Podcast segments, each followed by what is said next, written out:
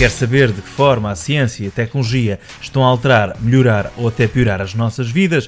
Está no sítio certo. Hoje temos connosco José Costa Rodrigues, empreendedor que aos 18 anos criou a For All Phones e hoje tem os projetos Relive e Meu Capital. Bem-vindos ao podcast do Dinheiro Vivo, Made in Tech. Can you believe it? Can you realize that we, that all of us, have actually begun the exploration of another world?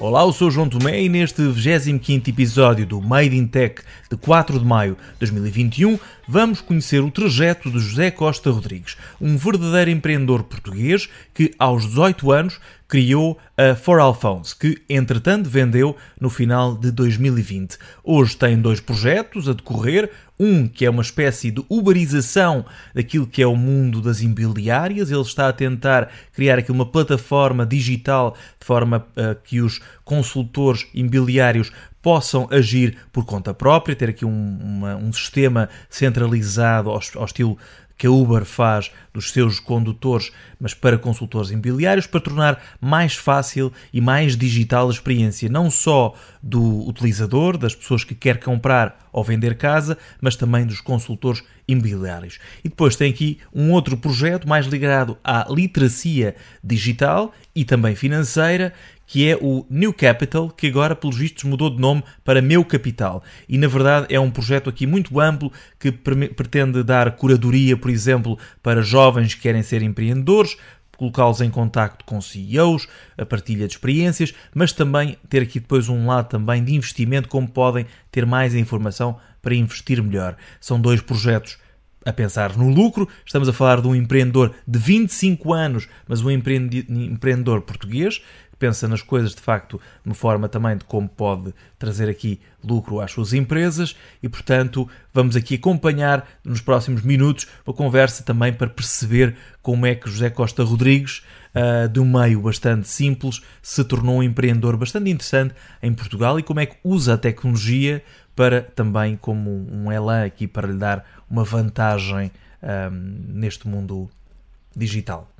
E também vamos tentar perceber como é que ele organizou a sua educação, mesmo quando criou a empresa, neste caso, eh, inclusive estudando em Stanford, nos Estados Unidos, para também depois potenciar um, ehm, os seus negócios e usar tecnologia também nos seus negócios. Está feita a introdução, segue então a conversa com José Costa Rodrigues. Vindo e onde é que este podcast te encontra neste momento? Olá, João. Olha, muito obrigado antes de mais pelo convite. Tenho muito gosto em, em participar neste podcast do Dinheiro Vivo. eu, por acaso, estou neste momento no nosso escritório porque já estava um bocadinho saturado de estar em casa, para te ser sincero. E como de facto temos aqui um escritório grande, decidimos permitir estar-se aqui com as devidas distâncias e, e tudo mais. Claro, por causa é uma, uma coisa peculiar, e há estudos até nos Estados Unidos especialmente que o indicam, que é normalmente malta nova, uh, até tecnológicas inclusive, uh, sente a falta do escritório. O escritório, vamos falar de uma Google, por exemplo, ou outros que tais, o escritório funciona um bocadinho como a universidade também funciona de interação, de convívio, pessoas que calhar que às vezes não têm filhos nem nada, e o convívio tem um, um elemento importante e a, a, falta do escritório, um sítio onde se encontrarem, às vezes uh, faz falta também por causa disso, nesta altura de muito tempo uh, de separação também, não é? Claro, eu acho que não devemos passar do 8 a 80, não é? Antes do Covid, uh, muitas empresas, incluindo a minha, estavam a fazer grandes investimentos nos seus espaços para permitir aos seus colaboradores de facto sentirem-se confortáveis no local de trabalho. Eu lembro-me que em particular nos headquarters da For Phones, a minha primeira empresa, nós tínhamos tudo, nós tínhamos, eu até brincava que aquilo era Silicon Valley em Portugal.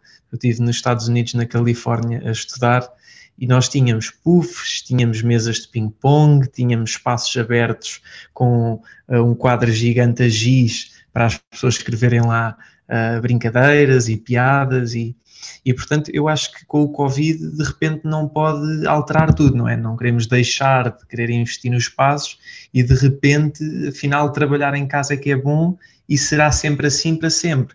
Eu acho que não. A minha opinião, e pelo que tenho lido, é que o que está para ficar é o híbrido. Nesse, uh, nesse aspecto, por acaso, há uma tendência muito curiosa, falavas das tecnológicas, uh, mesmo em Portugal, várias cada vez mais, que é tornar o escritório cada vez mais a nossa casa, que é sofás, como falavas, mesas de ping-pong, coisas para nos divertir, é uma espécie de o escritório cada vez mais parecido com a casa. Isso é uma tendência já de alguns anos, muito curiosa, e que de facto agora esta pandemia veio agitar um bocadinho porque era um espaço colaborativo, não é? Era a casa, um, estarmos em casa, mas com os colegas de trabalho, era um bocadinho também essa agenda, não é? Claro. Eu, eu, eu para te ser sincero, João, eu, tô, eu estou bastante satisfeito com as mudanças que o Covid nos exigiu.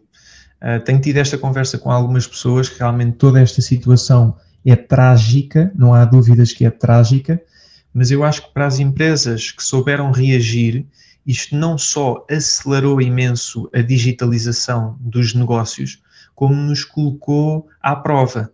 Quer dizer, a, a minha empresa atual, a Relive, atual e se Deus quiser, a, a que será a empresa por muitas décadas, porque eu acho que o imobiliário é o sítio para se estar a longo prazo. Hum. Um, quer dizer, nós vendemos casas, o nosso negócio é, é fazer visitas a imóveis.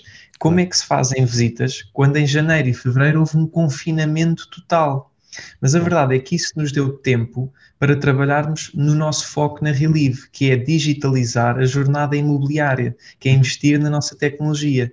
E depois, creio que fizemos as coisas bem em janeiro e fevereiro, e em março existia ali uma procura acumulada que nos permitiu ter um excelente mês. Portanto, como eu dizia há pouco, acho que não deve ser nem 8 nem 80. Uhum. Nós por cá continuamos a tentar dar um espaço de trabalho muito confortável, mas também dar todas as ferramentas para quem trabalha a partir de casa estar igualmente bem e não perder aquele lado humano, aquela energia quando nós estamos a ver-nos pessoalmente antes de entrarmos aqui precisamente nos teus projetos atuais, eu gostava de tentar uh, perceber aqui o teu percurso, que é foi um percurso desde muito novo, de empreendedor, de tentar criar algo, um negócio. Um, tu, neste momento, tens 25 anos, é isso?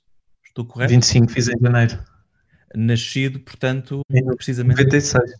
Em 96, exatamente. É, és um ano mais novo do que o meu irmão, curiosamente. Aqui o que eu queria tentar perceber era o teu percurso, ou seja, de onde é que tu vens concretamente, como é que foi o teu percurso académico e do percurso académico, como é que foi aos 19 anos, não é? Criaste a Fora Alfones, tornaste conhecido por isso. Uh, como é que foi esse percurso? O que é que te fez também querer criar um negócio só pelo negócio? Como é que foi essa paixão também crescendo? Eh, eu, eu tenho a sorte de ter nascido numa família de empreendedores. Uhum. O meu pai é empresário, tem uma empresa já há quase 40 anos, numa área totalmente diferente, na área da, da sinalética. O meu avô também foi a vida toda um empresário, teve a sua loja de ferragens toda a vida. Um, e portanto já era natural lá em casa falar sobre, sobre negócios, mas sempre de uma forma muito saudável, sem pressão nenhuma. E, e portanto, é eu acho onde, que isso de alguma onde é que, forma. Onde é que eles estão baseados? O teu avô e o teu pai estavam baseados? Orem, sempre, ali uma pequena Orem, cidade. Toda. É, uma pequena cidade ali ao pé de Fátima. E, e, a verdade é que penso que isso de alguma forma se enraizou em mim, portanto, esse gosto pelos negócios. A minha mãe costuma dizer que eu, quando tinha para aí uns, sei lá, seis anos, organizava umas barraquinhas na sala de minha casa e que, que, vendia os livros, os próprios livros que nós tínhamos lá em casa, vinha a minha, a minha tia e eu dizia, tia, tens aqui este livro, podes-me comprar? E então davam uma moedinha, uma coisinha pequenina. E, e depois, a verdade é que na minha adolescência, uh, o meu foco uh, particular uh, foi o futebol. Portanto, eu joguei 12 anos futebol de alta competição, portanto, na primeira divisão nacional, seis, seis dias por semana, a sair de casa de Orem às seis da tarde e a regressar às onze da noite, no União de Leiria. Comecei no Atlético Oriense, portanto no Clube da Terra, depois chamaram-me para ir para o Fátima, que já era um passo, um passo um bocadinho acima. Na altura o Fátima estava muito bem, o treinador da equipa principal era o Rui Vitória, depois acabou por ir para o Benfica e Benfica. tudo mais e o Fátima tinha muito bons jogadores nessa altura, tinha o, Wilson Carvalho, será? William Carvalho, William Carvalho, exato.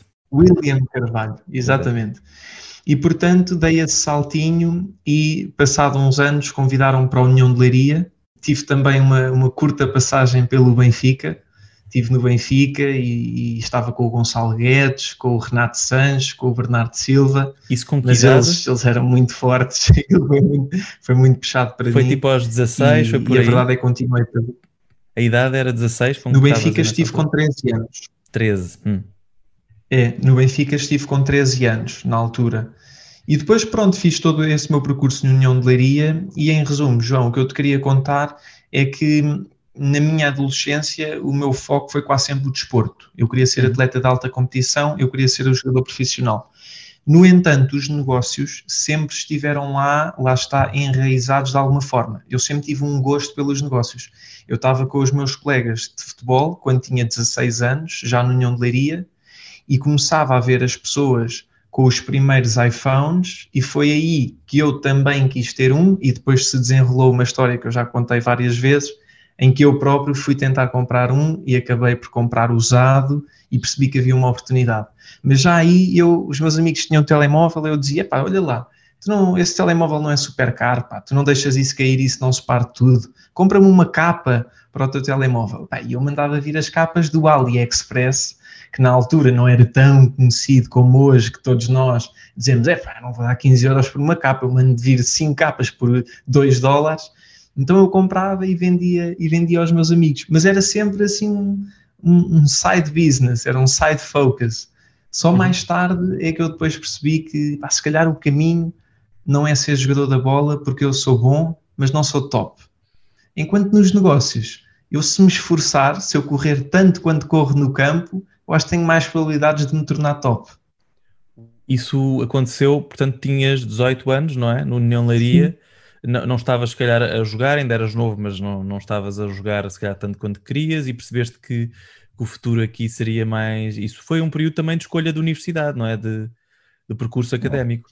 Como é que foi essa decisão de passar do futebol, de desistir mesmo, para poder estudar mesmo?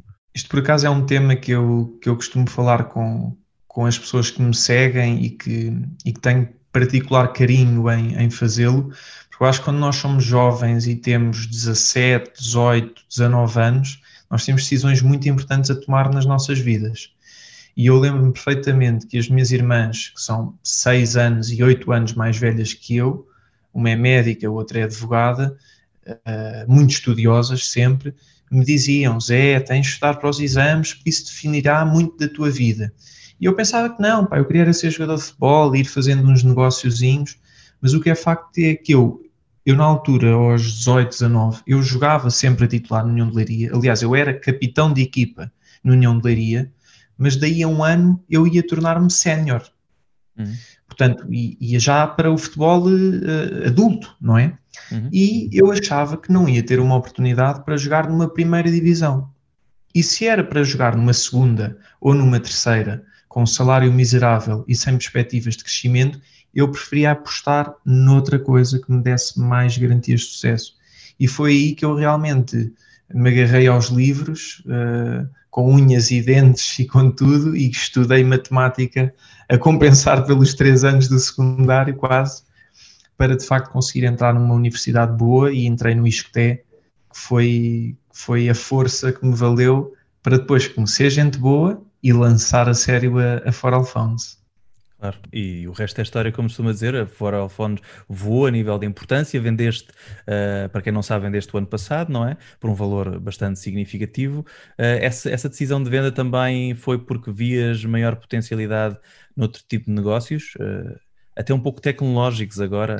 Eh, já, a Fora Alfonso já estava ligado à tecnologia, como é óbvio, até já tinha um departamento para uh, recondicionar, departamento técnico para recondicionar os telefones e tudo, mas agora eu diria que é mais tecnológico até pelo facto de teres um produto totalmente digital que tenta ser disruptivo também, não é? João, é mesmo, é mesmo por aí, tu que falas muito e percebes muito de, de tecnologia, uh, compreenderás o que eu te digo quando um, a For All Phones foi um grande negócio, mas em primeiro lugar um, era um negócio de timings. Eu, quando comecei em 2015, eu fui o primeiro em Portugal a vender tecnologia recondicionada com uma marca. É claro que já se vendia, mas com uma marca online, com rede de lojas físicas, com embaixadores. Eu diria que foi a primeira marca sólida. Por volta de 2017, 2018, eu comecei a ser sondado pela FNAC, pela Vorten, pelos grandes players todos, que me disseram que estavam muito interessados porque realmente a economia circular era o futuro e, portanto, eu desde aí sabia que a certa altura o mercado eh, seria invadido pelos grandes uh, operadores. Portanto, eu tinha uma clara visão que nós tínhamos de crescer o negócio, tínhamos de abrir muitas lojas e aumentar muitas nossas vendas, até ao ponto em que provavelmente iríamos ser adquiridos. Porque depois de lutar de frente, de igual medida, com uma Vorten, ou com uma FNAC, ou com uma Rádio Popular, era um, um negócio mais, mais complicado. Claro. E, portanto, eh, nós no final de 2019 tínhamos 12 lojas físicas, estávamos a vender mais de um milhão de euros por mês, que em Portugal eu acho que não é nada fácil, porque não há clientes que cheguem. Claro. E, e, e, portanto, nessa altura nós fomos abordados por algumas grandes empresas portuguesas, duas em concreto, as duas cotadas na Bolsa, uma na Bolsa Portuguesa e outra, creio que não está na Portuguesa, mas penso que está na Europa, duas grandes, duas grandes multinacionais, um, e portanto o, negócio estava ali a, a, a concluir-se. E eu soube que ali era o timing para ir para a próxima aventura. E digo-te uma coisa, João. Quando eu pensei qual seria a próxima aventura, eu pensei muito, muito, muito, muito, porque ideias não me faltavam. Pá, mas eu pensei, pá, espera lá, isto a Faral Fontes foram 5 anos disto, que pareceram uns 15, a intensidade da coisa ah, eu agora quero, quero escolher bem o próximo negócio. E uma das primeiras coisas que eu pensei foi: eu quero que o negócio seja tech, que seja tech-based, e não é vender produtos tecnológicos, é mesmo vender um serviço tecnológico. E pegando nesta última parte da, da frase, eu quero vender um serviço, uhum. eu não quero vender um produto. Porque isto de nós termos inventários e lojas físicas e uh, uh, produção de telemóveis e logística, logística e fornecedores exato. e garantias é um bicho complexo. Claro, Portanto, são alugueres, são muitos, muitos fatores que escapam à própria pessoa, estão inerentes a, a muitos outros fatores além da, da própria empresa. Uh, não é? Portanto, faz todo sentido e, e é, um, é, um, caminho muito, muito eu diria, o mais, mais importante para, para um, por exemplo, um país como nós, que a nível de produção tem mais dificuldades, não é? Eh, é um caminho, eu diria, mais, se calhar, de futuro, eh, os serviços acima de tudo, não é? Um, estou curioso, uh, falaste há pouco precisamente nisso, e, e a verdade é que é verdade, hoje a Vorta, na FNAC, os grandes players, todos estão a, a vender cada vez mais uh, telefones recondicionados, portanto, uh, nesse aspecto, claramente viste bem o futuro, porque hoje em dia são muitos concorrentes nessa área, um, mas depois, o, o, o real, como é que tu dizes? Relieve? Como é que tu chamas a. Sim, relieve ou mais aportuguesado, relieve, que acaba por Exato. ser mais fácil. Exato. O, mas do ponto de vista de mobiliário, visto que havia aqui uma oportunidade, nos Estados Unidos também se fala muito nisto, por acaso, nesta vertente de, além da saúde ser uma, uma área eh, mais complexa, mas onde a tecnologia não chegou, o mundo digital não chegou de uma forma massificada, eh, o imobiliário é outra, claramente, os carros também é outro, embora uh, os carros também já começam a ver, mesmo dos. Até por causa da pandemia, o, as grandes construtoras também já começam a apostar um pouco mais nas vendas online, mas o imobiliário, claramente, aqui um negócio complexo e que teria muito a ganhar a nível de consumidor, especialmente se houvesse um, um, modelo aqui mais digital, uma experiência mais completa. Esse, foi esse o foco e o objetivo? Tiveste de investigar muito o mundo imobiliário para, para iniciares nesta aventura? Sim, eu hum, ali a partir de 2019, talvez final de 2018, mais a sério, comecei a realizar alguns pequenos investimentos uh, no ramo imobiliário. E o que é que acontecia? Uh, eu tanto tinha uma experiência magnífica, como tinha uma experiência horrível. Porque, na verdade, tudo dependia do consultor imobiliário que eu encontrava. Se era uma pessoa da Aero, da Remax ou da 121, não era a própria loja ou marca que era boa ou má, era a pessoa. E, e portanto, a mim chateou-me esta hum, disparidade de experiência num, num, momento tão importante da tua vida como comprares uma casa. Quer dizer, isto é isto tem de correr russa, bem, não? não é? Ou seja, claro. não sabes o que é que te vai calhar, se é, que tipo de pessoa é é que te ajuda, não é? Não sabes se o, se o, consultor é uma pessoa organizada, se a documentação está toda em dia, se está toda certinha, se realmente está ao máximo a tentar proteger-te e ajudar-te a fazer o, o, melhor negócio possível e não o que o proprietário acredita que é o melhor negócio possível para ele. Portanto, este equilíbrio uh, não, era, não era fácil. E o que é facto é que desde o boom do imobiliário em Portugal, que começa mais acentuadamente em 2016, 17, 18, com picos em 19, um, que haviam muitas agências imobiliárias e muitos consultores. E, portanto, eu, por esta altura, começou-me a chatear um pouco isto e achei que realmente era algo a, a, considerar. Depois, o ano passado, o ano passado não, há dois anos já, em 2019, eu fui estudar para Stanford, na Califórnia, para os Estados Unidos. E eu vi Portanto, que lá. Foi a, tua, foi a tua segunda experiência a nível de cursos mais intensivos, além do ISCTE? Foi, foi essa em Stanford? Um, foi, a, foi a terceira. Eu, eu, portanto, este meu caminho também. Uh, este meu caminho explica-se assim, basicamente. Eu, eu, quando fui para o ISCTE, uh, já tinha a For All Phones a começar e, um, epá, e a certa altura eu já estava a vender tantos telemóveis por dia e só eu e uma colaboradora, que era a Vitória, epá, que eu não conseguia ir às aulas do ISCTE e na altura fui falar diretamente com o diretor, com o professor José Paulo Esperança, e expliquei que eu não queria desistir, que se não fosse o ISCTE a, a me ter aberto os olhos e me ter colocado em contacto com professores e estudantes super empreendedores, eu não tinha conseguido ir para o próximo passo na empresa, mas que eu não conseguia ir às aulas, mas que não queria desistir. Então o ISCTE uh, kind of congelou-me a matrícula, mas de forma muito amigável, porque deram-me literalmente uma sala onde eu podia estar a trabalhar, que era incrível. E portanto, quando eu fui lá à casa explicar aos meus pais, ainda por cima a minha mãe é professora, que uh, ia não abandonar, mas estás a ver, congelar a matrícula, uh, eu tive logo, não é? de dar alguém troca. Hum. Tive de dar alguém troca, entre aspas, hum. aos meus pais e a mim próprio aos meus pais, garantir-lhes que não ia parar de estudar. Epá, e a mim próprio, garantir que não ia parar de aprender.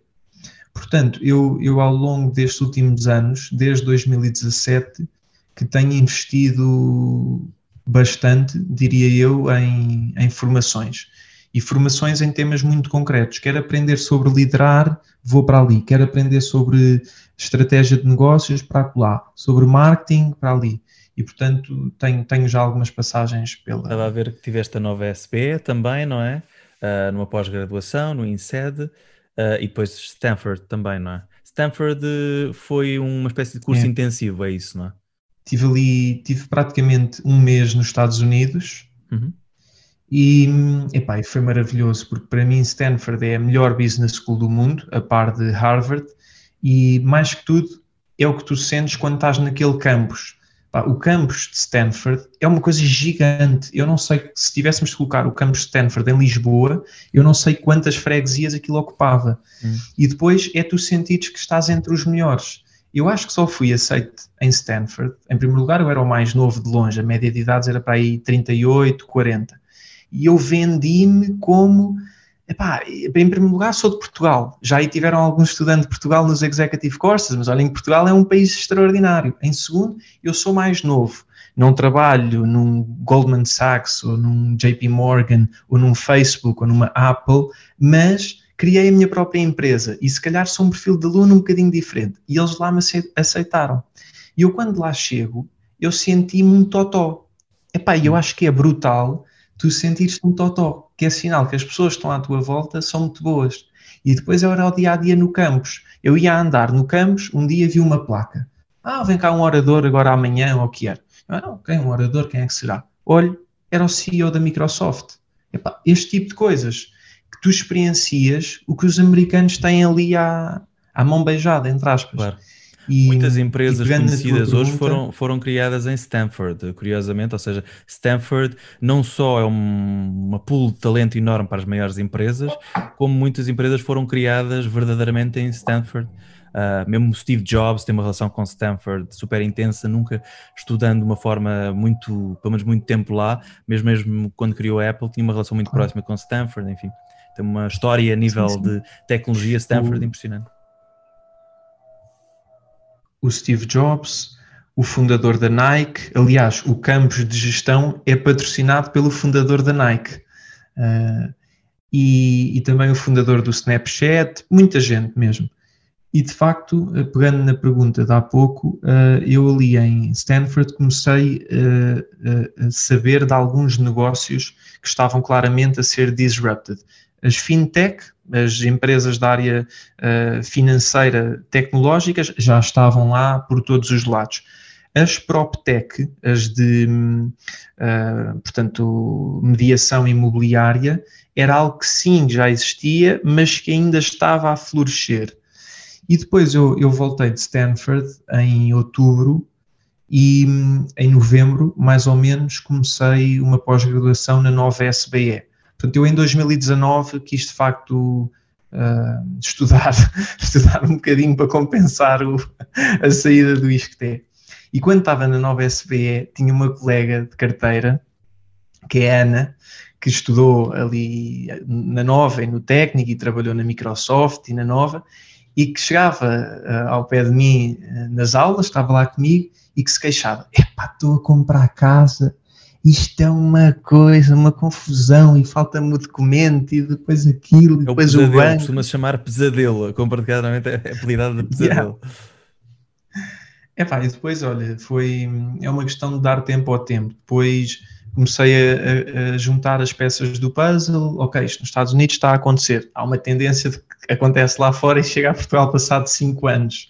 Uh, mesma coisa com os telemóveis recondicionados. Eu, de facto, em Portugal fui inovador, mas na Alemanha, França, Inglaterra ou Estados Unidos, produtos recondicionados era uma coisa mais que mainstream já. Uhum. E portanto, depois, olha, foi, foi passo a passo, foi olhar para o mercado e ali em fevereiro, fevereiro, início de março de 2020, decidi lançar-me. Bora lá tentar ver como é que isto funciona.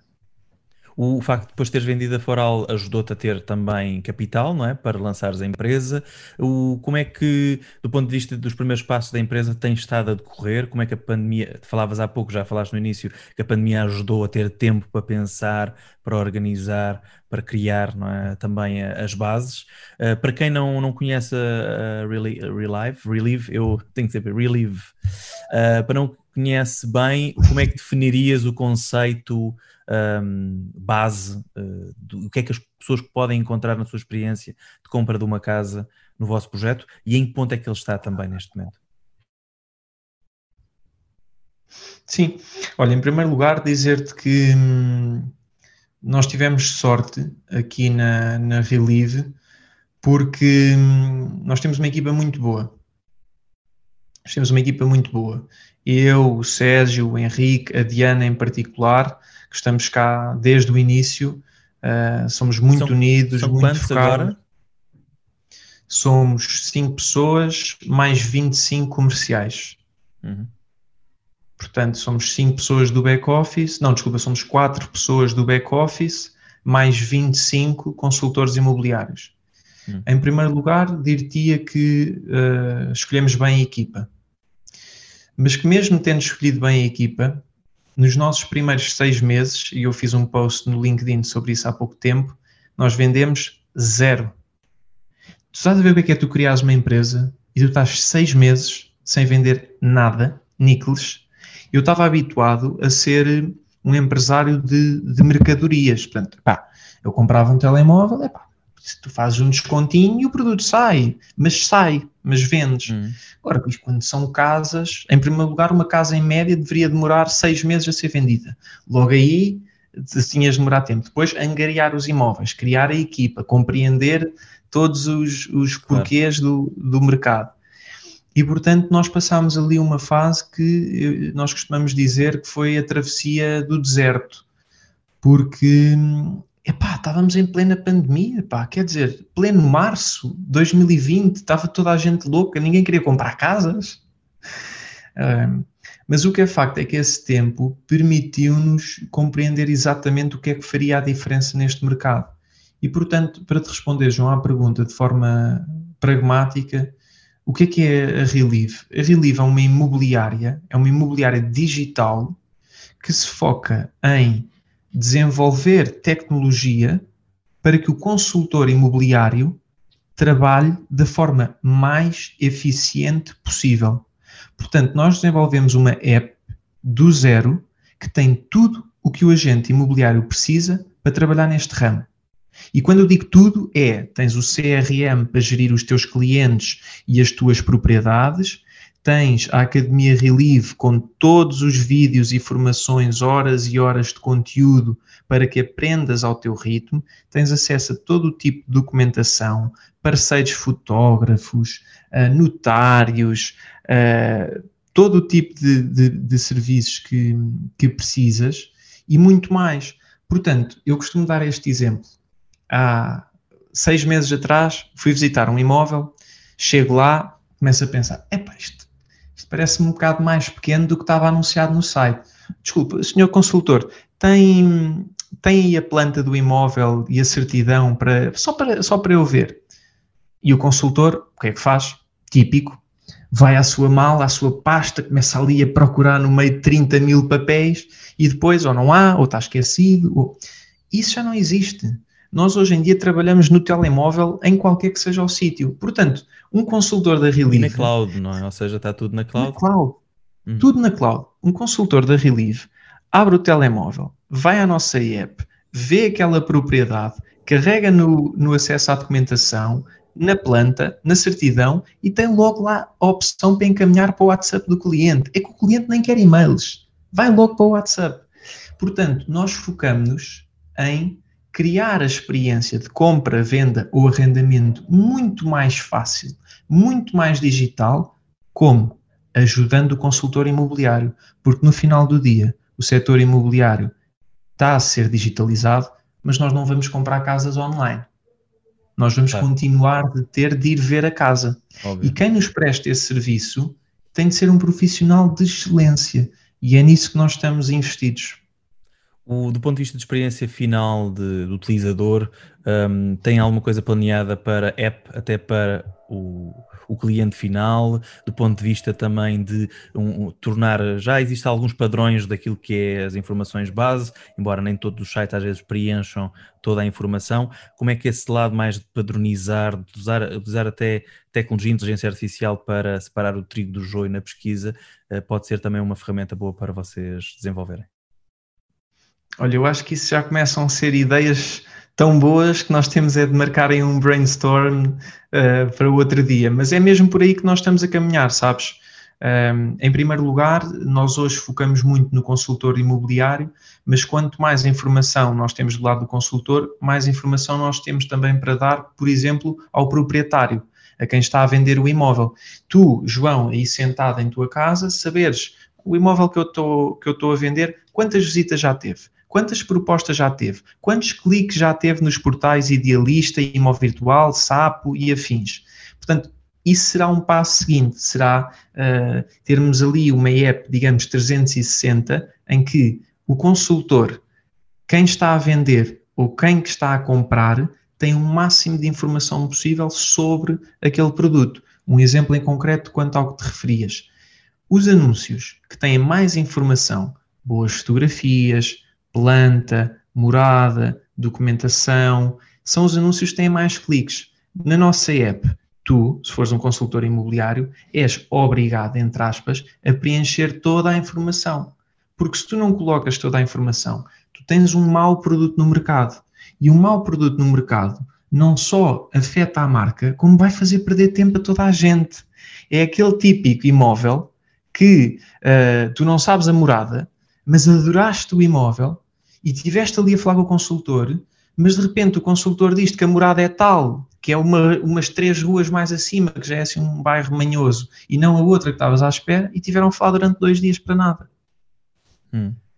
Portanto, o que nós estamos a tentar fazer com esta data toda é sistematizar o processo e melhorá-lo como se fosse a apertar um parafuso. É assim aos bocadinhos muito pequeninos. Hoje é ali naquela fase do processo, amanhã é na outra. Porra, mas daqui a três anos há de ser um conjunto de fases melhoradas. Claro, é um, uma construção, na verdade, também para que a experiência final, tanto do lado, como dizias, do, da pessoa que é a dona da casa, do, do consultor, como depois do possível comprador não é? possa ser mais unificada. Uh, não se constrói né, este tipo de coisas, como é óbvio, de um dia para o outro.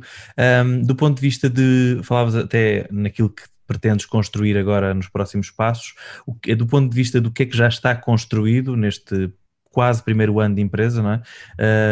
Uh, do que é que já está construído e o que é que ainda falta construir como principal objetivo, até a nível de ferramentas tecnológicas?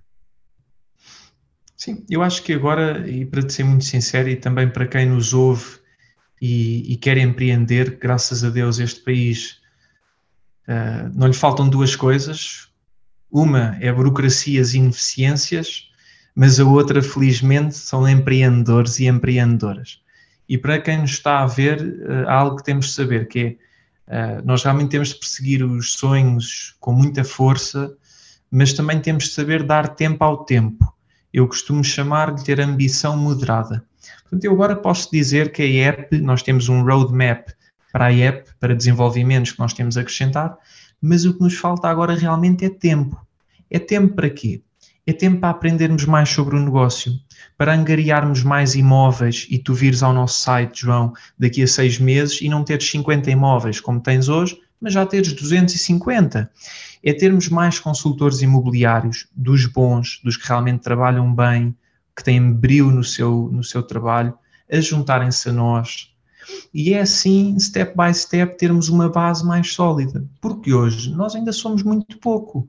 E, portanto, é preciso dar tempo ao tempo e andarmos para a frente ponto de vista de ferramentas, uh, vocês têm, uh, contratam ser, serviço de empresas externas, por exemplo, fazer a app? Como é que também fazem aqui a gestão, por exemplo, de base de dados daquilo que, que vão angariando dos próprios imóveis? Como é que têm feito essa gestão? Sim, em relação à app, nós desenvolvemos a 100% internamente, temos equipa que, que compreende como funciona.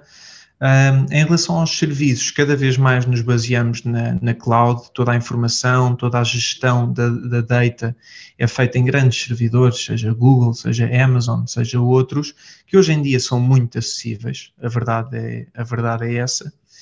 E, e portanto, eh, eu digo-te que este nosso negócio é de facto muito, muito tecnológico, porque o valor que nós estamos a acrescentar é sempre baseado em, em tecnologia, é sempre baseado em cloud, um, e, acho que, e acho que isso é, é sem dúvida muito, muito apelativo, não só para nós, como para os consultores que veem diferenciação, como para os investidores que o que querem são plataformas e, e tech companies.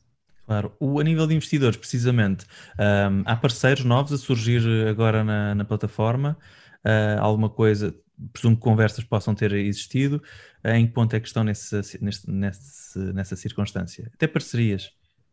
Sim, sabes que sabes que eu aprendi muito na For All Phones, acho que aprendemos todos muito nas nossas primeiras ventures e ter investidores é bom, claro, uh, mas não é tudo bom. Eu, eu, gosto de um exemplo em particular de uma pessoa que eu tenho, tenho muito respeito e com quem me dou bem, que é o fundador da Prozis. A Prozis é uma empresa que não tem qualquer investidor externo. A Prozis é uma empresa que começou devagarinho, que o primeiro site custou 500 euros ou 1000 euros ou o que foi, e que depois foi gerando negócio. E, eu acho que é importante, e eu também aprendi isto ao longo dos anos, nós termos esta consciência, que é a Amazon não deu dinheiro há anos e anos e anos, e o Facebook não deu dinheiro há anos e anos e anos e não sei o quê. Mas nós não somos americanos, nem estamos no mercado norte-americano, nós estamos em Portugal.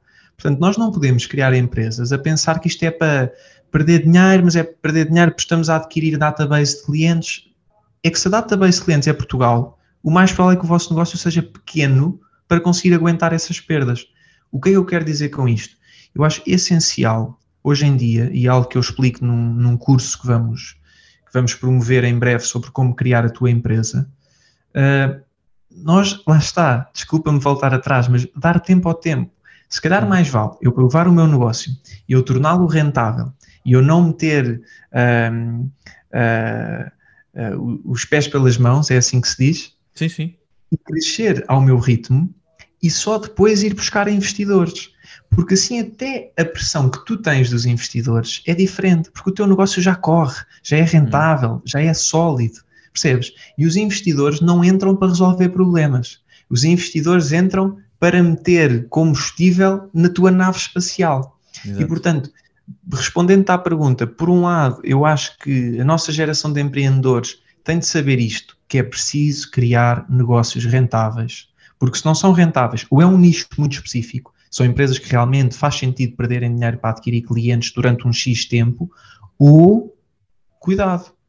Cuidado. Já Portanto, num mercado tão pequeno como o português, como dizias há pouco, em que isso faz uma diferença enorme, não é? Claro. Portanto, nós começámos a empresa com fundos próprios, não tivemos qualquer investimento externo. Neste momento, uh, nós somos rentáveis, em primeiro lugar, graças a Deus, e a muito trabalhinho. Já começaram a vender casas então? Já, já o mês passado vendemos seis casas. Ah, ok. Para sim, quem sim, tem tão poucas, apesar de tudo, em, ainda uh, no, no portal, já estão a vender, não é? já estão a conseguir. É, é porque, sabes, focámos-nos muito, e lá está, demorou-nos tempo a aprender isto, focámos-nos muito nos produtos residenciais usados, casas, e mais em, às vezes em, em, periferias, sei lá, Moscavide, Amadora, Sintra, Olivais, porque são casas mais affordable. Nós no início entrámos e pensámos, ai, nós queremos aquela casa cachê no Chiado, ou não sei o que é no Marquês essa casa tem, tem 500 mil consultores atrás delas. Estás a perceber? E, portanto, nós temos propriedades que são de um valor mais baixo, ganha-se menos valor de comissão, mas que roda muito mais. Claro. E, e, portanto, só respondendo é, neste momento, a Relive tem capitais próprios, é rentável e sim, vamos querer investidores, mas serão investidores estratégicos que percebam do negócio imobiliário e que entrem quando todas as partes estiverem preparadas o que ainda, que ainda não chegou a essa parte, lá está, a empresa que começou há pouco tempo, não é? Ainda para mais nesta circunstância. O, do ponto de vista de feedback, eh, esta, falavas nisto de poder começar já a vender, poder começar já a mostrar serviço, isso também serve um bocadinho como proof of concept, não é? Em que uh, já tem também feedback, tem, quem tem a experiência de comprar, de vender a sua casa através do vosso portal, esse feedback também ajuda a melhorar, como é que tem também uh, usado isso para, para melhorar. É? Sim, sem dúvida. O feedback é tudo e nós somos, como se diz também na Amazon, super centrados no, no cliente, não é? E aqui o nosso cliente são duas pessoas, digamos, ou duas entidades. Uma é o próprio consultor imobiliário e outra é quem quer comprar ou quem quer vender. E quanto ao consultor imobiliário, uh, o, que nós, que nós tornamos real na Relive é a possibilidade de tu, João, tu não que tens uma excelente posição no dinheiro vivo e uma carreira já muito bem construída. Mas isso não quer dizer que não sejas tu, atenção, podes muito bem ser tu. Verdade. Mas tu, empreendedor, dizer assim: epá, eu quero criar o meu próprio negócio. E eu não quero vender telemóveis, nem carro, nem criar o serviço tal. Eu quero estar no setor imobiliário. Epá, gosto de casas, sei que há bom dinheiro a ganhar, quero começar o meu negócio. O que a Relief te permite, com esta app, esta tecnologia e este apoio todo do back-office, é tu criares o teu próprio negócio. Portanto, o que nós fazemos na Relief é, digamos, uh, vender-te, uh, ou se quiseres, uh, alugar-te esta nossa tecnologia por 29,90€ mês, que é quando pagam os nossos 25 comerciais, para tu teres acesso a tudo isto. Portanto, respondendo à tua pergunta, sobre os clientes e sobre o feedback, repara, nós habituámos-nos a um negócio de subscrições que é uma porcaria. Porque tu estás habituado a pagar 4 euros pelo Spotify ou 5 pela Netflix, ou, ou seja, o valor é tão baixinho que tu de repente, se te cobram uma mensalidade alta, tu ficas, é pá, isso dava para eu ter 5 Spotifys lá em casa para a família toda. Portanto, quando nós conseguimos cobrar 29,90 aos nossos comerciais, é porque a nossa tecnologia é boa. E quando não é boa, eles dizem-nos: é pá, estamos a pagar 29,90 e aquilo, aquilo e aquilo outro não está a funcionar na, na vossa app. Não pode. Não pode, senão eles vão embora. E portanto, uh, estás a perceber? Esse pricing eles, a, a, nível de construção, eles uh, basicamente eles podem angariar as casas, não é? Uh, eles é quem acabam por angariar as casas, usam o serviço um, como a, a, base, acima de tudo, tudo isso. Vocês depois ganham uma comissão, como é que funciona depois essa parte? Sim, a diferença é que tu numa, numa imobiliária normal, tu ganhas em média 45% de comissão. Na Relive, tu ganhas 65% de comissão. Isto face à comissão portanto, que é cobrada à pessoa que está a vender, certo? É isso? É, é. Portanto, tu estás a vender uma casa de 200 mil euros, a comissão que o mercado cobra são 5% mais IVA, neste caso são 10 mil euros, e desses 10 mil euros, digamos que 6.500 são entregues ao nosso comercial. Ou seja, acaba por ser aqui uh, os melhores comerciais, tem aqui um incentivo claro por questões da comissão e por haver uma plataforma para uh, virem ter aqui a, esta plataforma, é um bocadinho isso, porque vão ganhar mais quando vendem, é um bocadinho esse modelo de negócio também, não é? De forma prática e pragmática, João, é mesmo isso. Quem se quer juntar à Relive sabe duas coisas. A primeira é que vai ganhar mais dinheiro por cada negócio que faz. Ponto final. Não há aqui nada a discutir. A segunda é que a Relive está focadíssima em criar tecnologia para que o trabalho do consultor seja mais eficiente. Se é mais eficiente, em princípio, poupa tempo e ganha mais dinheiro. Hum. O, claro, e depois aqui, como não há um vencimento, é uma relação muito mais de uh, parceria, não de alguém ser contratado de alguém. Há uma, um lado uh, também legal muito importante no, no imobiliário. Uh, as consultoras muitas vezes, as imobiliárias muitas vezes têm esse lado legal como apoio, até como argumento. Vocês, como é que essa parte legal estão a lidar com ela? É uma excelente questão.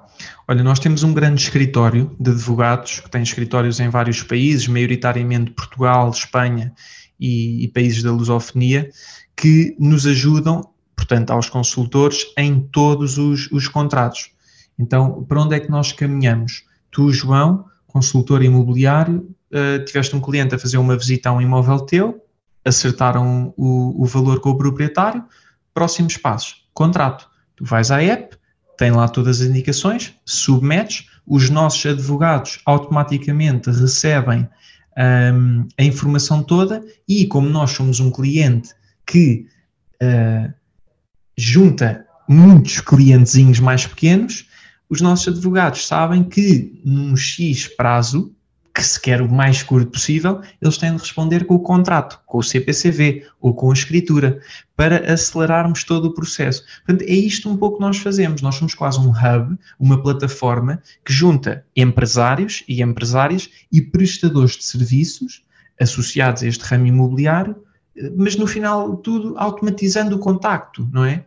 É, é um bocadinho isto. Claro que não está tudo pronto, não te posso dizer que hoje isto já aconteça em X tempo, não acontece, Agora, te garanto que está no roadmap. Claro. O, a nível de pagamento esse serviço pois legal, como é que ele funciona? Também é, é dividido uma parte de percentagem? Como é que funciona depois essa ligação entre o consultor, vocês, e depois a parte mais aqui do escritório de advogados? Nós assumimos todos esses custos. Okay. Portanto, os teus custos faz parte com... daquele valor... Faz, faz. É bem, se tu fores fazer as contas, tu pedes um CPCV a um advogado e, epá, e é caro, é caro, vai-te custar 50 a 100 euros pelo menos, dependendo do escritório. Portanto, o que nós temos é, repara, tu para pagares 29,90 mês, tens realmente de sentir que, que é worth it. E, portanto, nós o que fazemos é oferecer-te um bolo, quer dizer, é o apoio do back-office e da equipa comercial, do, da direção comercial em todos os negócios. Hum. É o facto de tu teres os teus imóveis nas, nas grandes plataformas e expostos nas nossas redes, quando nós é que pagamos isso. É teres os serviços jurídicos. Uh, portanto, acaba por ser um, um, bolo de razões pelo qual tu dizes, realmente 29,90 vai-me poupar quanto por mês? Então qual é que é o meu investimento real no, no negócio? Ah, é o tempo. É o Exato. tempo. E nós o temos outra coisa gira. Uma primeira casa, não é? E depois é que se vai buscar é. o bolo, não é? E nós temos outra coisa gira, quem sabe funcionava para ti, que eu acho que nós ainda podemos trabalhar juntos. Sabes uma coisa gira que nós temos? É, nós temos muita gente que diz, eu gosto do ramo imobiliário, epá, mas não vou sair do meu trabalho para ser consultor imobiliário. Não faz sentido agora, nem quero arriscar. Então nós temos dois tipos. Nós temos o consultor imobiliário full-time, que vem para cá e é só isto que faz da vida, e temos o consultor imobiliário part-time, continua o seu trabalho normalíssimo, vai angariando umas casas aqui e ali, muitas vezes é família, conhecidos, e vai vendendo. Nós temos um exemplo em concreto que é a Lia, que por acaso trabalhou muitos anos no ISCTE, na Executive Education, e que a Lia consegue manter isto sem lhe roubar, presumo, praticamente tempo nenhum do seu trabalho, vai fazendo mais ao fim de semana, à noite, tem uma boa network, vai, que nos últimos um, seis meses vendeu duas casas. Isto é uma casa a cada três meses com uma comissão média alta. Claro. Ou seja, isto não resulta para toda a gente, é claro, mas para quem resulta. Que faz, faz alguma diferença e serve aqui como um plano B, não é? uma outra parte, é curioso. O, estava curioso também em relação, por exemplo, um, aqui há, a questão de, de vocês uh, estarem a montar o negócio uh, e a crescer. Uh, qual é o ritmo de crescimento que estão a ver, mesmo de consultores que, estão a passar para este lado, e que tipo de consultores é que, é que também estão a, a ver aparecer? E onde é que estão neste momento? É mais centrado em Lisboa, não é? Um, eu, eu, para te responder, já estava aqui a pegar no meu telemóvel, porque antigamente nós escrevíamos no quadro malta, os objetivos deste mês são tal. Eu agora vou à app, estou agora a abrir a app e na app eu tenho aqui os objetivos todos deste mês e os resultados dos meses anteriores. E portanto, nós em média, por exemplo, em fevereiro, nós angariámos 24 imóveis. 24 imóveis, foi o nosso melhor mês de sempre. É claro que foram saindo alguns, não é? Todos os meses vão saindo alguns, ou porque são vendidos por nós, ou porque são simplesmente vendidos. Mas em Quando média, diz angariar os imóveis, vocês angariam os consultores que trazem os imóveis, é isso? Sim, sim, o, sim, é mais ou menos isso, sim. Ou temos os consultores que angariam os imóveis. Os imóveis. Portanto, a, a, a, nível de consultores depende muito. Temos meses em que entram seis, temos meses em que entram oito, uh, depende. Mas já estamos num ritmo, num ritmo bom, num ritmo aceitável. O perfil do nosso consultor um, eu diria que agora, em média, é muito uh, um jovem adulto na casa dos 30 ou que quer ter uma experiência mais de empreendedorismo, quer tentar ser o dono do seu próprio tempo e do seu próprio negócio, ou por outro lado, pessoas que já trabalharam muitos anos em multinacionais e etc. e veem nisto uma boa. Um, não é pré-reforma de todo, mas é uma forma de continuarem a trabalhar, continuarem ativos um, mas sem ter de ir para um escritório todos os dias, das 9 às 6 ou que horário, que horário for. E, e pronto, tinhas outra pergunta que eu não que eu não Vocês estão, estão mais em Lisboa agora, uh, para já? Qual é o projeto a nível de crescimento também, a nível de escritórios e locais? Olha, uma coisa gira. Um, a Remax tem 350 lojas em Portugal. A 121 tem, nem sei, 200 e tal. A Era tem, não sei o quê eu, eu, eu quando nós começámos a Relive a sério, fiquei com falta de ar quando uma vez fui, acho que foi ali à Amadora, e tinha quase mais agências imobiliárias que pastelarias. Okay? Há quase 20 mil licenças a mim, licenças para tu seres mediador imobiliário em Portugal. Quase 20 mil. Eu na For Alfonso tinha 12 lojas, 12. Uh, de norte a sul. Nós, na Relive, já temos consultores imobiliários em Lisboa, Setúbal, Santarém, Leiria, Porto, Faro e hum, Viseu. Hum. É, é, claro que somos poucos, não é? Temos um ou dois em cada distrito, mas a verdade é que já estamos, e no Algarve, temos também no Algarve, em Faro. Ou seja, nós já estamos espalhados, porque o nosso consultor imobiliário tem tudo no telemóvel. Percebes? O nosso consultor o modelo de negócio é diferente também, não é? Neste caso, o vosso modelo de negócio, eu diria, faz lembrar um bocadinho da Uber, não é? Que tem os condutores e que fornece uma plataforma aos condutores e cria o negócio assim, não é? Portanto, faz lembrar isso um pouco, um pouco mais aliado aqui ao mundo das imobiliárias, não é? É um bocadinho isso também. Isso é, isso é música para os meus ouvidos, João, porque tu és um tipo inteligente e tu passes logo que isso é o que nós estamos sempre aqui a dizer internamente. Nós queremos ser a Uber do imobiliário. Vamos ver para onde é que isto vai, mas estamos com garra. Claro. O... E boa sorte, espero que corra bem. Tenho curiosidade, também o um novo projeto que tu tens mais da literacia, um, neste caso literacia financeira, também eu diria que é um pouquinho mediática ou digital, porque é muito ligado ao mundo digital. Uh, Podias-nos explicar um bocadinho que projeto é esse e quais são os objetivos também? Olha, em primeiro dizer-te uma coisa que eu tenho dito nas últimas entrevistas ou conversas que eu tenho tido, que é não contem comigo para lançar mais negócios nos próximos anos. pois porque eu acho, porque eu acho que é Já essencial nós fazermos. Eu acho que é essencial nós fazermos uma coisa bem, ou uma coisa muito bem, e não duas mais ou menos. Hum. Portanto, uh, eu acho que tenho a sorte de, e é isso que eu acho que realmente gosto de fazer, de criar equipas, de encontrar gente boa, de definirmos um propósito comum e de corrermos atrás desse propósito o mais que as nossas pernas permitirem. E portanto, eu tenho duas boas equipas em cada um dos lados, que permitem que as duas empresas andem para a frente. A Meu Capital, em concreto, um, é um projeto que, na verdade, era um hobby meu desde 2019. Portanto, desde 2019 que eu fazia uns pequenos investimentos em ações aqui e ali, Cheguei a comprar Tesla a 260 dólares, Tesla hoje está a 700 e tal e já fez um split do stock. Hum. Um, e, e interessava-me muito um, todos os temas que rodeiam uh, os mercados financeiros.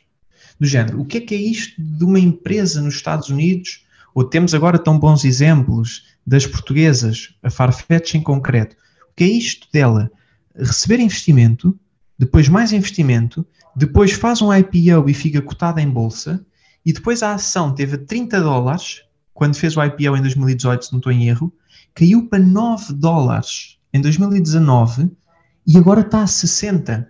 O que é que explica isto, não é? O que é que são as ações, as commodities, os índices, as criptomoedas, a blockchain e como é que isto tudo se envolve com o setor empresarial e com a economia num sentido até macro. E isto é tanta informação uh, que eu ia beber um bocadinho ao Dinheiro Vivo, ao Jornal de Negócios, CNBC, uh, eh, Washington Post, ou Wall Street Journal, ou etc., Yahoo Finance, etc. E eu achei que fazia falta em Portugal um meio que fosse só especializado nisto só mercados financeiros, só criptomoedas, só ações, só tal, só tal. E portanto a Meu Capital acaba por ser, e em particular o Daily Meu Capital, que é o nosso site de notícias, registado naquelas coisas da RR, ER, qualquer é, coisa que os meios de comunicação se têm de registar, hum. fui avisado logo pela equipa que já trabalhava também em comunicação. Uh, o que é que é? É uma plataforma de notícias e não só de notícias, mas também de conversas com pessoas que nos venham falar sobre três temas: poupar, empreender e investir. E é só. Falávamos há, há uns tempos que o objetivo é precisamente nessa parte mais de conversas, uh, ter CEOs, ter pessoas da área, economistas conhecidos para darem a sua experiência, explicar, uma espécie também de tutoriais, de informação de quem quem a percebe bem, é, é, um bocadinho isso também, para já gratuito, não é? Mas eventualmente no futuro pode, pode deixar de ser gratuito para ter também aqui um modelo de negócio, não é? é isso? Sim, sim, vai. Eu digo isto com muito pragmatismo, vai deixar de ser gratuito, ou, ou seja, nem tudo será gratuito, porque se este projeto se quer um projeto de topo, este projeto não é uma ONG, portanto precisa de financiar salários e parecendo que não, este projeto também já tem quatro pessoas.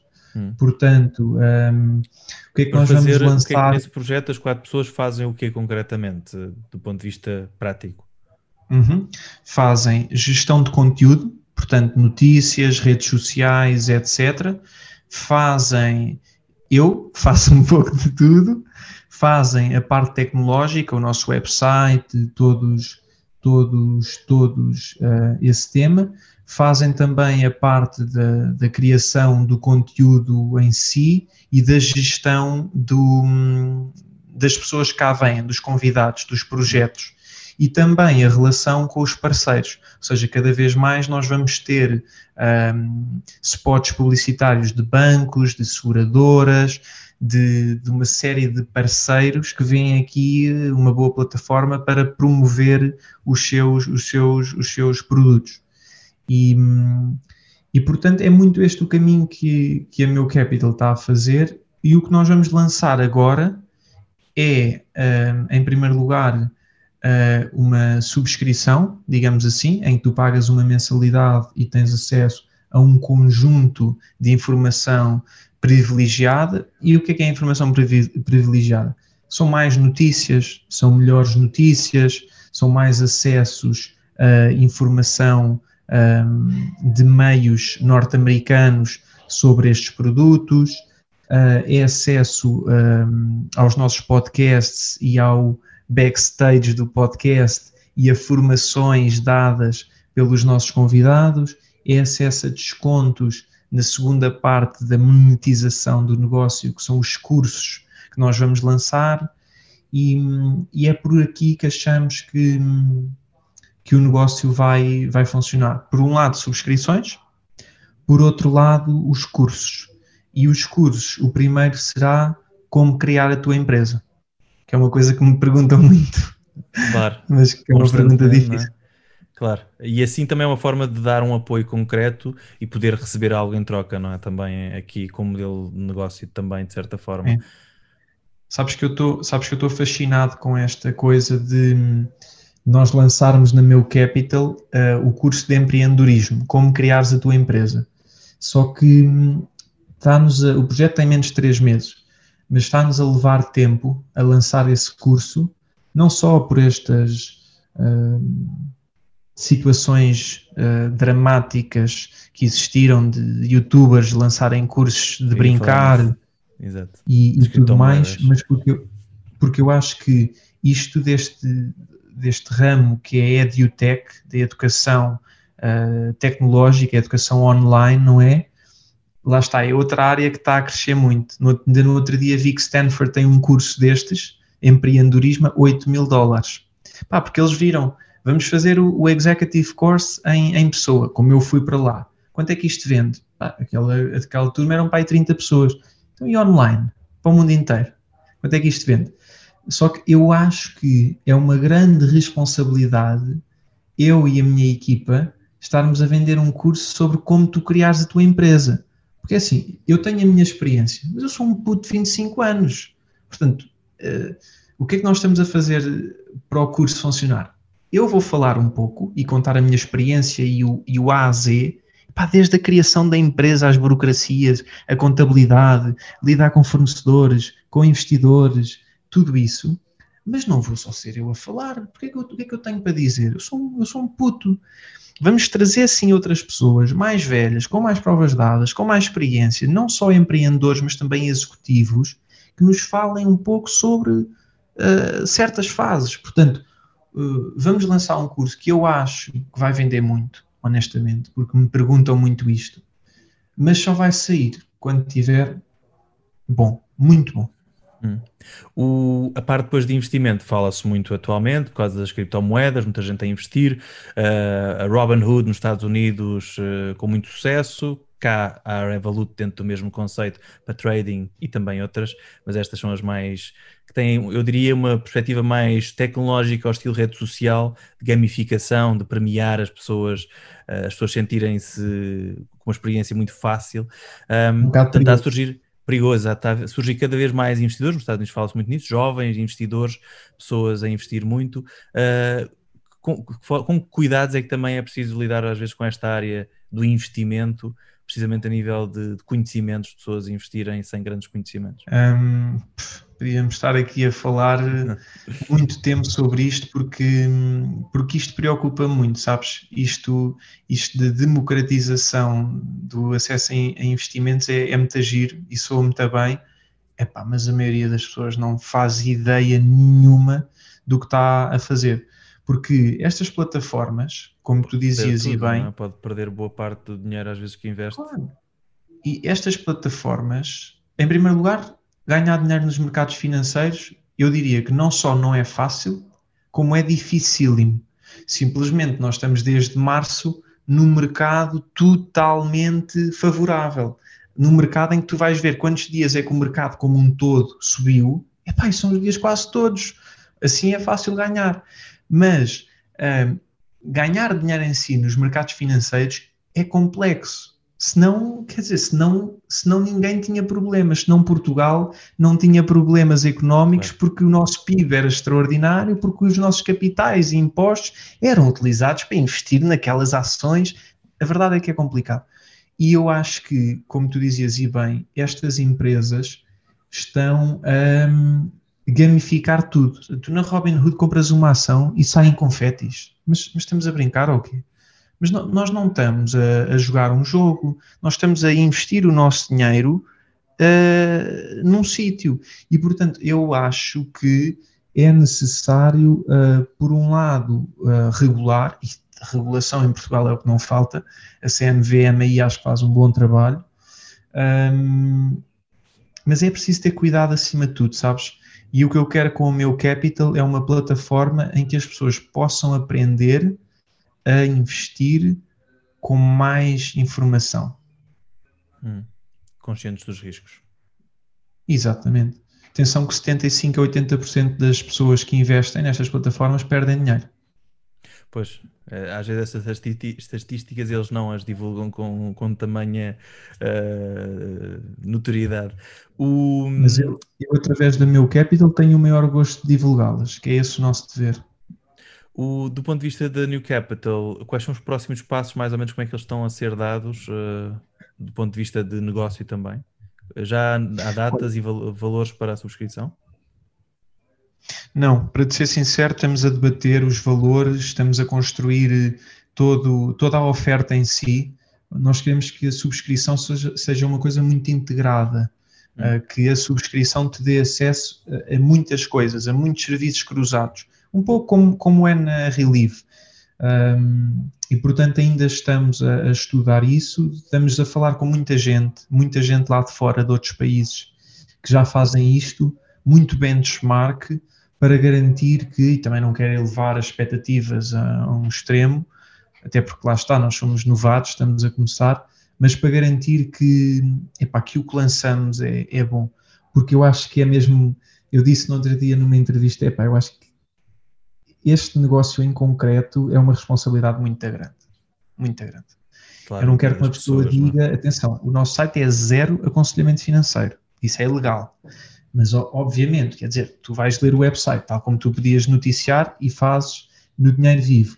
Entrada da Coinbase na Nasdaq é um evento histórico. Epá, Coinbase se calhar é muito bom, vou investir o meu dinheiro todo na Coinbase. Ou seja, eu não te dei informação nenhuma de investimento mas nós temos de ter aqui alguma regulação uh, interna, não é externa, no tipo de notícias que nós lançamos. As criptomoedas, nós temos de ter calma. As criptomoedas não é agora o, o paradise, não é? Porque, eh, quer dizer, isto tanto sobe como baixa. Eu estou a ver agora a cotação aqui no site de, do Daily Meu Capital a, a, a passar.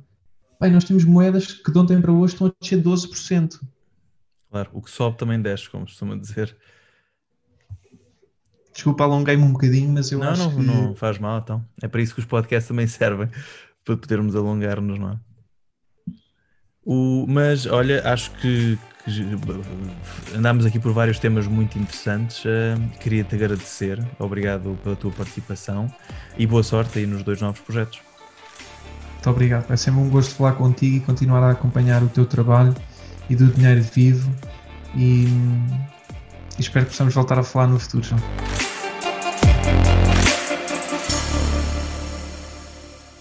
E pronto, está feito o episódio de entrevista desta semana. Lembro apenas que sexta-feira vamos publicar o resumo da semana tecnológica com um convidado, como sempre temos sempre, normalmente, convidados especiais e na próxima semana vamos ter uma entrevista exclusiva com o fundador da Wikipédia, Jimmy Wales. Uh, já o, entrevistámos, vamos publicar então na próxima semana.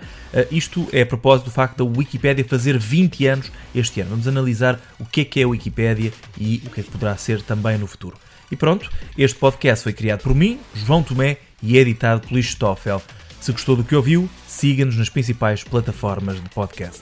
Se gostou mesmo, avalie-nos e passe a palavra. Até ao próximo episódio de Made in Tech, do Dinheiro Vivo.